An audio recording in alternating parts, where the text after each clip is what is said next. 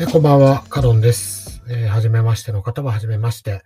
えー、はじめましてでない方はいつも大変お世話になっております。えーっと、12月16日の現在19時49分ですね。夜も更けてまいりました。金曜日の夜、皆様どうお過ごしでしょうか。えーっとですね、早速本題に入っていきますけども、えーっと、プルーフ X の話をしたいなと思っております。えー、プルーフ X に関してはですね、私は何度も、このポッドキャストでも一回、あの、一番最初に話聞いたときに、いや、これはすごいなと思ってですね、説明をさせていただきました。で、その後、えっ、と、プルーフ X のタムタムさんと AMA をやらせていただいて、えっ、と、そういったリンクに関しては、このポッドキャストの概要欄に貼らせていただきますので、ぜひ見ていただければなというふうに思っております。えっと、AMA もですね、あのー実際にリアルタイムではなかなか聞いていただいている方が少なかったんですが、なんといってもですね、あれ、金曜日の17時とかにやってましたね。皆さん働いてるだろうなって感じですよね。もしかしたら働いてる方がお耳だけ借りれるかなと思ってやったんですけども、まあ、あそうではなかったということですね。で、その後、録音は残っておりましたので、えっ、と、ツイートとかして、その後は結構聞いていただいてます。本当にあの、うん、プルフ X がよくわかる AMA だったと思ってますし、タムタムさんのですね、お話がとってもわかりやすいし、あの、発音もお綺麗ですし、発音も綺麗というか、ハキハキされてるっていうやつですね。うん。なので、えっ、と、ちょっとぜひ聞いていただければなというふうに思っております。で、今日お話をしたいのはですね、えっ、と、そのプルフ X が新宿戦闘組合さんですかね。うん。と、組んで、えっ、と、銭湯で NFT がもらえるよっていうキャンペーンをやってますんで、その話をちょっとしたいなというふうに思ってます。はい。で、そもそもプルーフ X って何っていう話をからさせていただきますけども、プルーフ X というのは、えー NFT を発行するサービスです。シンプルに言うとですね。えっ、と、NFT の中でもポープという、うんジャンルがありまして、ジャンルというか、まあ、うんえーその場に来た人が QR コードをちらっと読んだりとかですね、えーサイトに行って秘密のキーワードを押すとですね、えー NFT がもらえるというような仕組みですね。それを POP、Proof of Attendance Protocol ということなんですけども、これがだからイベントとかそういったところで実際に来ましたよと。まあ、スタンプラリーですよね。で、スタンプラリーで実際に紙にスタンプをしちゃうとそれ持っとくの大変かもしれないし、紙なんで濡れたら汚れちゃうかもしれないし、破けちゃうかもしれないんだけども、自分のウォレットにこの時行ったんだっていう確実なスタンプがあると、まあ、ずっと残る。しかもいろんな人から見れるわけですよね。ああ、あの人のウォレット見たら、えーあのポープがある。じゃああの人は誰々さんのコンサートにも行ったんだな、みたいなことがわかるというようなものですね。でそういったようなポープというサービスがあります、あるんですが、このポープっていうのは、まあ、いくつか課題がありまして、一つがですね、QR コードを読んで発行してください。え例えば、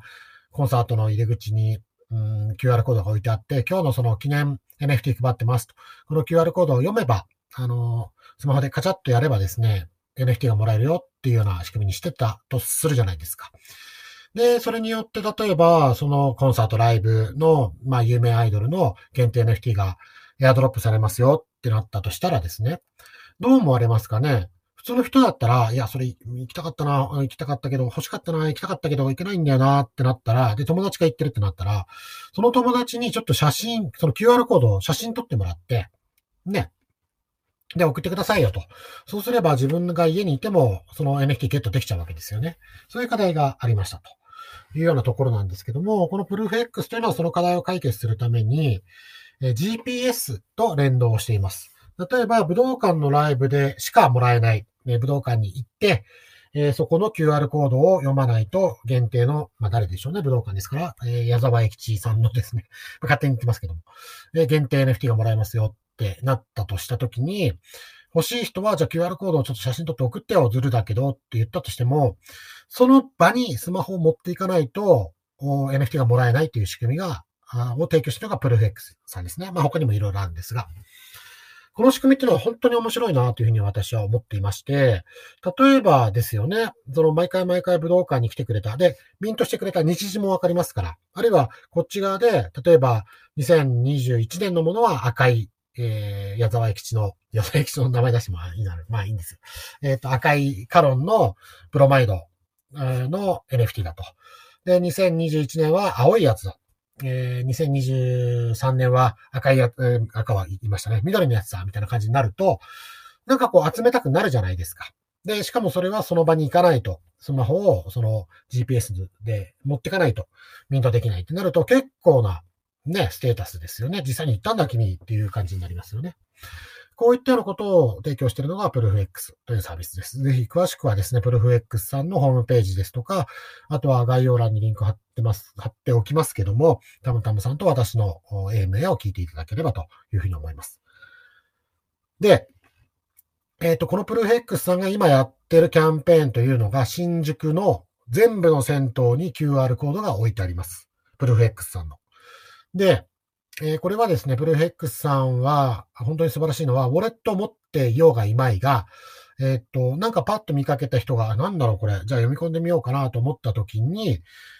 だいたい3ステップぐらいですね。うん。で、できます。えー、何をやるかっていうと、実際やって私今日分かりましたんで、そのレポートをしたいなと思ってるんです。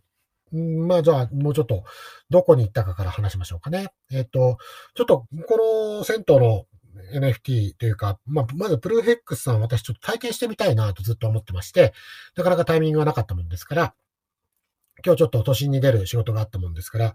まあこれだったらちょっと新宿じゃなかったんですけどね、新宿まで行けるなと思って山手線のところでですね。で、行ってみたんですよ。で、さ、調べてみたら私が見る限りで一番その場にいた時から近いのは新大久保だったんで、新大久保まで行きました。あれは何時ぐらいでしたかね ?4 時、5時ぐらいですか？で、やっぱり新大久保ね、すごいですね。あの、なかなかあんまり行かないんで、イメージは湧いてなかったんですけども、ちょうど最後に行ったのって本当に、2020年1月とか、みんながそろそろマスクし始めてどうなるんだろうね。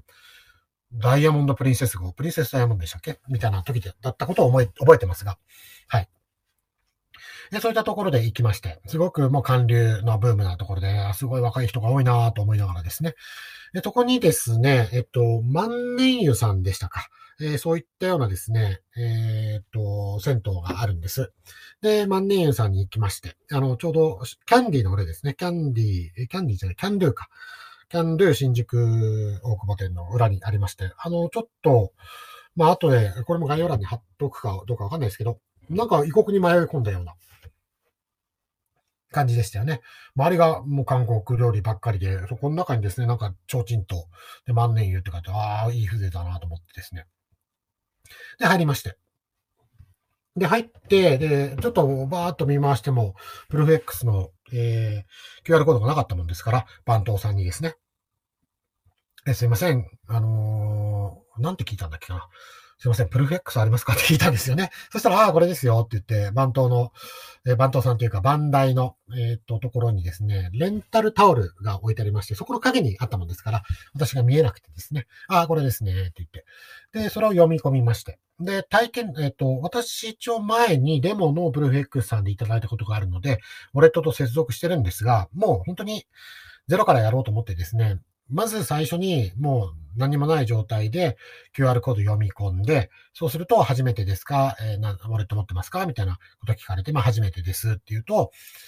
えっ、ー、と、なんだったっけかな。えっ、ー、と、メールアドレスを入れてくださいと。はい。って言って、で、メールアドレスに届いた、えー、番号、いくつか認証コードですね、がありますんで、入れてください。はい。って言って、で、パスワードを決めてください。って言われたんですよね。で、パスワードを、えっ、と、確認のため、だから、パスワードを2回入れてくださいと。いうふうに言われて、で、そこで1回弾かれて、なんだろうと思ったら、大文字を入れてくださいってなったんで、ああ、すいません。つって、大文字入れて、もうこれだけですよ。これだけでもうアカウント作れて、で、見たら万年油の、ポープ、NFT ゲットしました。いやー、簡単だなーと思ってですね。うん。で、これが何になるのかって皆さん思われるじゃないですか。いや、何にでもなりますよ。いろんな面白いことができますよ。これ本当に。うん、当然そこで私ね、お金払って万年油行ってますから。自分の 自腹で、まあ、えー、行ってますから、それやった後に、えー、番頭さんとちらっと喋って、で、じゃあお風呂に入ろうと思ってですね、5時ぐらいにお風呂に入りまして。で、お風呂に入りながら、まあ、いい銭湯でしたよ、風情のある。やっぱり銭湯というかですね、うん、大きなお風呂っていうのはいいですね。そこに入りながらいろいろ考えてました。うん。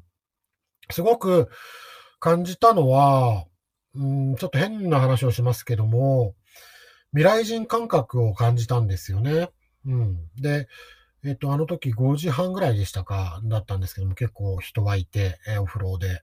まあ、ちょっとお風呂、大きなお風呂であったかくしてたらですね、まあ、体洗い場にいる人とか含めて、うん、15人ぐらいですかね、あのー、楽しく銭湯を楽しんでまして。その時ふと思ったんですよ。この中で NFT のこととかですね、多分 NFT を買ったことがあるのは申し訳ないけど、自分一人じゃないかなってふと思ったんです。それはなんでかっていうと、まあなかなかね、今 NFT を売ったり買ったりしてる人は日本で1万人とか言われてますから、1億2000万分の 1, 億1万人だと、えー、っと、1%ぐらいになるんですかね。だからもしかしたら、ここでお風呂に入ってる20人ぐらいのうち、自分と買って売って、もう毎日毎日 NFT のことしか考えてないみたいな人は、まあ、私みたいな人はいないかもしれないですけど、まあ一人か二人かなって思ったんですよね。うん。あの、例えばなんですけども、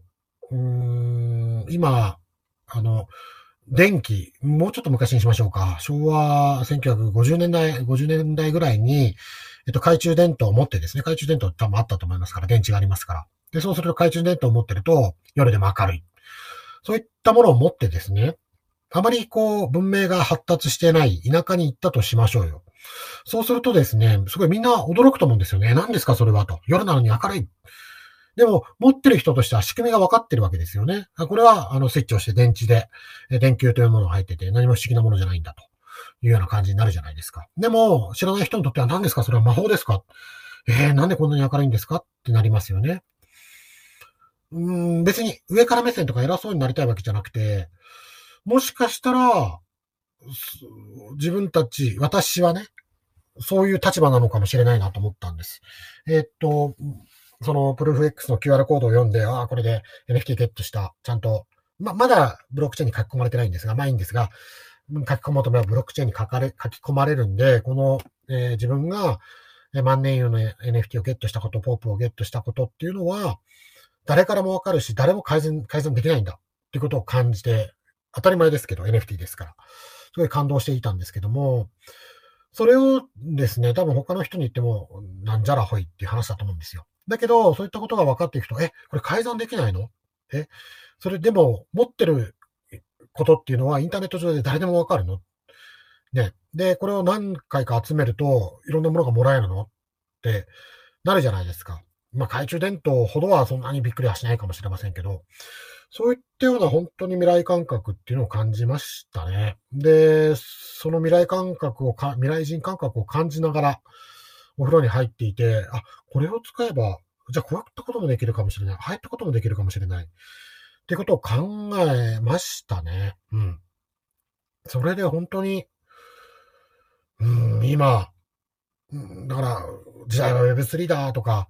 言ってることについては、私はちょっと前までは、まあもうちょっと冷静になった方がいいんじゃないですかね、とかっていう単なる手段なんでって思ってましたけど、手段としても、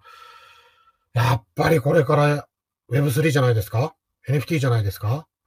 え、うん。例えば、プルーフ X のような、他にもたくさんいろんな面白いサービスがどんどん出てきてます。えっ、ー、と、プルーフ X もそうですし、そういう QR コードを読み込んで店頭でうんぬんっていうことで言えば、NFT オースっていうですね、この間偶然スペースで聞いて本当に私感動しましたけども、あれなんか使えばもっと面白いことができるだろうなというふうに思いますよね。うん。あとは何ですか？えっ、と、ちょっと NFT が関係ないですけど、スラッシュというですね、うん、アプリが、あまあ、ダップスというやつですね。まあ、ダップスはどうでもいいんですが、その仮想通貨で、うん、会計ができるようなものとかっていうのがなってて、まあ、こうなってくでしょうね。止めれないでしょうね。っていうことを本当に、うん。万年湯さん、いいお風呂でした。あったかい。あのですね、万年湯さんのこと言うと、低温湯、中温湯、高温が、高温湯があるんですけど、中温湯、中温湯はやっぱり、その、ちょうど良くて、高温流入ったらかなり暑かったですね。やっぱり東京のお風呂だなって、暑いんだなって思いましたけど、まあとにかくいいお風呂屋さんでした。で、ポップいただきました。ありがとうございます。とにかく本当に皆さんプルーフ X 注目です。ぜひぜひぜひぜひ。うんと、もし新宿に行かれることがあれば、新宿区内の銭湯であれば、どこでもプルーフ X がもらえます。そのお湯、その銭湯の。はい。で、えー、っと、いろんなものを集めれば、特典がありますし、何回も買えば特典がありますし、これは来年の3月までやってるそうです。こういったことがですね、プロフェックスのようなものがどんどんどんどん出ていって、本当に Web3 なんかが当たり前になっていって、当たり前になった後にはですね、私よく言ってますけど、誰も Web3 とか、えー、NFT っていう言葉を使わなくなるというふうに思ってます。ね。あのー、今、我々はずっと、おそらく起きてる間中ずっとインターネットを使ってるわけじゃないですか。だけど、もうインターネットっていう言葉って使わなくなりましたよね。私よく言うんですけど、昔、昔っても10年前ぐらいですか？また、あのー、あなたの家にはインターネット引いてますか？みたいなことや、聞いてましたけど、今なんて誰も聞かないじゃないですか。なぜなら、あるのが当たり前だから。ね。うん。あのー、ちょっと前であれば、今は逆に聞くんですけど、あの、あなたの家電話ある？とかって聞くと、ないと思ってんのか、バカにしてるのかって思われたかもしれませんけど、今はね、逆に電話引いてない家も増えてますから、そうなんですけど、とにかく当たり前になれば、誰もその話をしなくなるわけですよ。その言葉を使わなくなるわけですよね。うん。